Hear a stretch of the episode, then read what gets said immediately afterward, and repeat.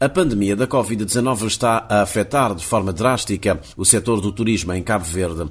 Um setor que contribui em cerca de 25% eh, para o produto interno bruto. Depois de o arquipélago ter eh, recebido em 2019 quase 900 mil turistas, um número bastante próximo eh, da meta de 1 milhão traçada pelo governo no anterior mandato, o turismo, segundo dados do INEI, do Ministério das Finanças, terá sofrido uma redução na ordem dos 70%. Perante este cenário, os operadores que atuam no setor e as agências de viagem viraram-se para para o turismo interno. Ao segmento sol e praia, procura-se agora associar outras particularidades, nomeadamente históricas e culturais, de cada uma das ilhas ao pacote a ser disponibilizado ao turista interno, normalmente muito exigente. Desde a semana passada que a Ilha de São Nicolau dispõe de um roteiro cultural e turístico. A obra, escrita em português e inglês, tem a chancela da Fundação João Lopes, com a edição da Acácia Editora. Eugênio Inocêncio, presidente da Associação de Turismo de Santiago, acredita que o livro dará um importante contributo para a formalização do turismo interno na Ilha de São Nicolau. Cria no livro vários itinerários, não é?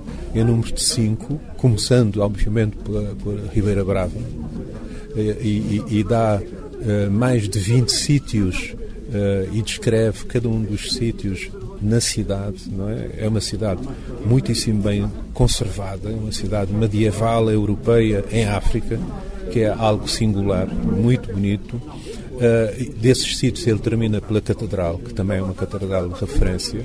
Tem vários apontamentos da história de, de São Nicolau. Por exemplo, São Nicolau foi a sede do Bispado Cabo Verde Guiné-Bissau durante quase dois séculos. Está a ver a história, e a história é importante, forte, uh, apetecível, que vale a pena ver. Uh, ele dá uma atenção especial ao turismo de natureza neste roteiro. Uh, São Nicolau tem é uma ilha de montanhas, é uma ilha de geologia. Aliás, eu na minha apresentação vou focar um aspecto que é pouco conhecido uh, pelas pessoas que amantes, digamos, das nossas ilhas. San Nicolau é, é o resultado da junção de duas ilhas. Há muitos milhares de anos e vou referir isso e vou mostrar o sítio uh, onde é visível essa junção geológica e esse é, pode ser um produto extremamente interessante, uh, porque, como sabe, há, pessoas que se interessam por tudo no nosso planeta, não é? E, e são milhões de pessoas que têm um interesse especial pela geologia, pelos fenómenos geológicos, os mais visíveis.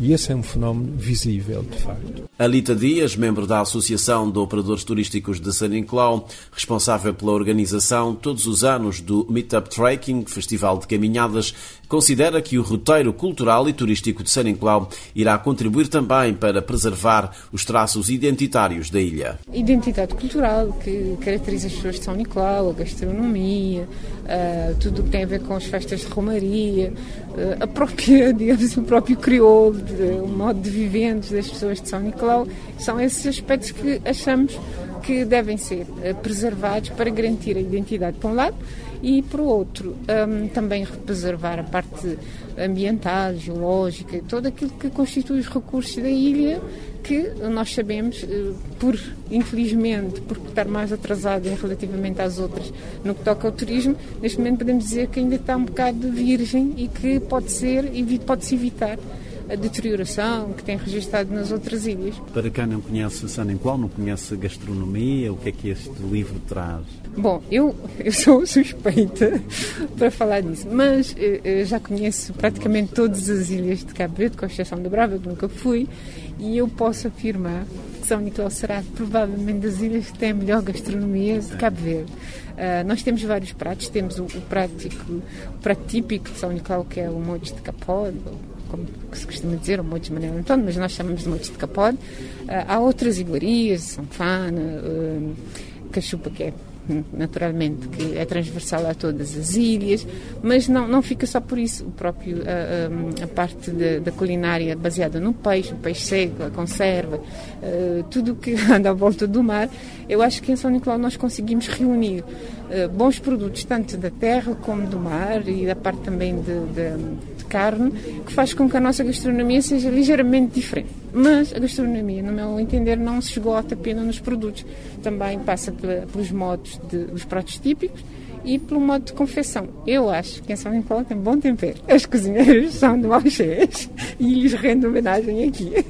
O antropólogo João Lopes Filho, um dos autores do roteiro cultural e turístico de São Nicolau, enumera uma série de particularidades que fazem da ilha um destino aprazível. Para ser característico de São Nicolau é a gente. Você pode, neste momento, dar uma volta todo o Cabo Verde para ficar que São Nicolau ainda tem aquele, aquela gente sã aquela gente que tem amor à mesa, aquela gente que de você pode sair à uma da manhã, à, noite, sozinho, não há nenhum problema. O homem é gente.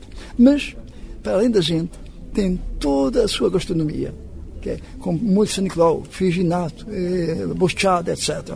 Tem uma música especial. Vai ver que todas as músicas, por exemplo, a Marla de Nicolau é totalmente diferente das outras. Veja, eh, Cidade, Mambia, etc. Portanto, tem a sua música e tem todas as potencialidades naturais. Portanto, tem tudo para ser um turismo que sai de sol e praia. Ainda hoje, a parte cultural, não podemos esquecer, foi a Atenas de Cabo Verde. Mas hoje não tem essa capacidade, mas tem uma tradição, porque nós sabemos que hoje a juventude tem outra maneira de estudar, outra maneira de ver as coisas, mas nota bem que todas as pessoas que formaram no antigo dicionário ainda marcam, portanto aquilo ficou. É a maneira de ser, pensar e agir continua lá. A primeira parte do livro propõe aos turistas sugestões de visita de meio-dia, a começar pelo Centro Histórico da Ribeira Brava, Largo do Terreiro, Praça Baltazar Lopes e Câmara Municipal. Para itinerários com duração de um dia, as propostas vão para o Miradouro, do Caminho Novo, Caldeira, Calçadinho, Cruz dos Baleeiros, entre muitas outras. Para aventureiros, o livro destaca as localidades de Recanto, Chão do Norte, Morro Brás, um Calinho, para além de outros lugares turísticos. A segunda parte do livro é eh, dedicada ao artesanato tradicional e urbano e à boa gastronomia saninclauense, eh, com destaque para Frisnote, Motes de San Nicolau e Sanfana de Cabra. Por último, o roteiro propõe uma agenda cultural onde não faltam as festas de Romaria, o Carnaval, as festividades de São Pedro, as tocatinas e, claro está, as serenatas.